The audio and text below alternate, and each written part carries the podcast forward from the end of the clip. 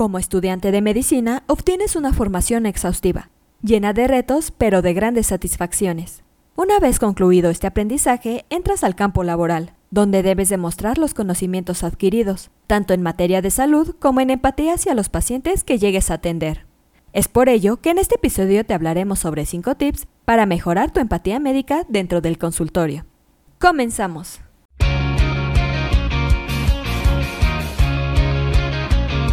Esto es Asistencia Médico Legal, su empresa de responsabilidad profesional médica, en la cual te damos tips y consejos que te ayudarán a destacarte en el sector salud y evitar cualquier contratiempo con tus pacientes durante el desarrollo de tu profesión.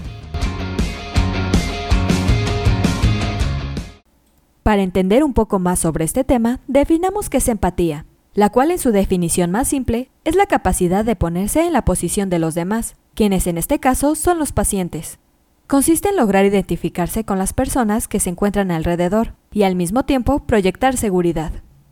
Un médico sin empatía muy difícilmente podrá conectar con sus pacientes. Por lo regular va a ofrecer un servicio frío y al final eso provocará que las personas opten por acudir con otro especialista.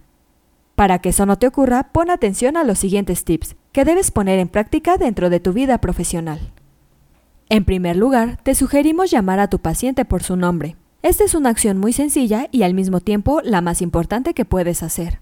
La mayor queja de los pacientes es que no se sienten bien atendidos dentro del consultorio, ya que consideran que reciben un trato frío. Para que eso no te ocurra, personaliza tus consultas al dirigirte siempre por el nombre o apellido de las personas. En segundo lugar, atiende a los demás como te gustaría que te atendieran a ti.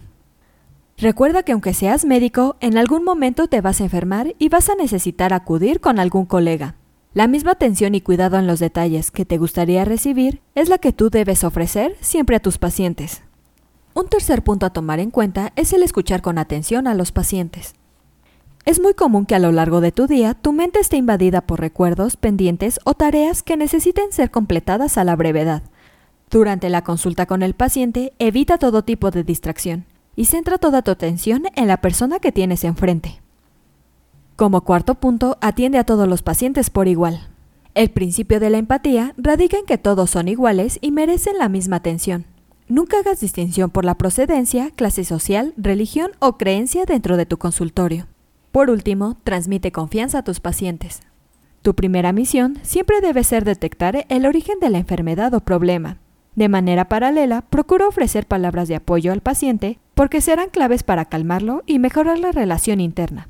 Siguiendo estos sencillos pasos, lograrás empatizar de manera certera con tus pacientes y por consecuencia los fidelizarás de manera permanente. Eso es todo por hoy. Te invito a no perderte nuestros próximos episodios.